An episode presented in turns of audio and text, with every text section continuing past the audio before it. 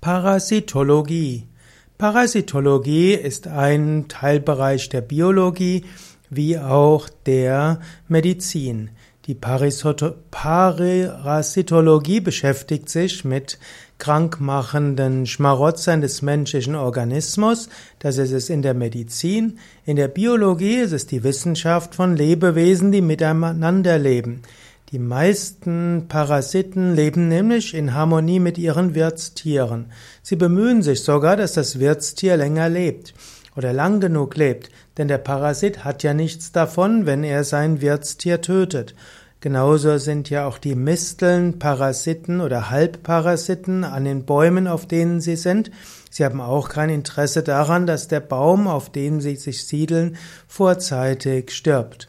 In diesem Sinne, die meisten Lebewesen bemühen sich, miteinander in Harmonie zu leben. Man könnte auch sagen, der Mensch braucht ja Bakterien auf der Haut und im Darm, um überhaupt gut leben zu können.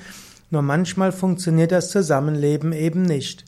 Und die meisten Parasiten, die den Menschen krank machen können, stammen eigentlich ursprünglich von Tierorganismen und sie sind auf den Menschen übergegangen und auf dem Weg dorthin haben sie noch nicht gelernt, mit dem Menschen gut auszukommen und der Mensch hat nicht gut gelernt, mit ihnen auszukommen.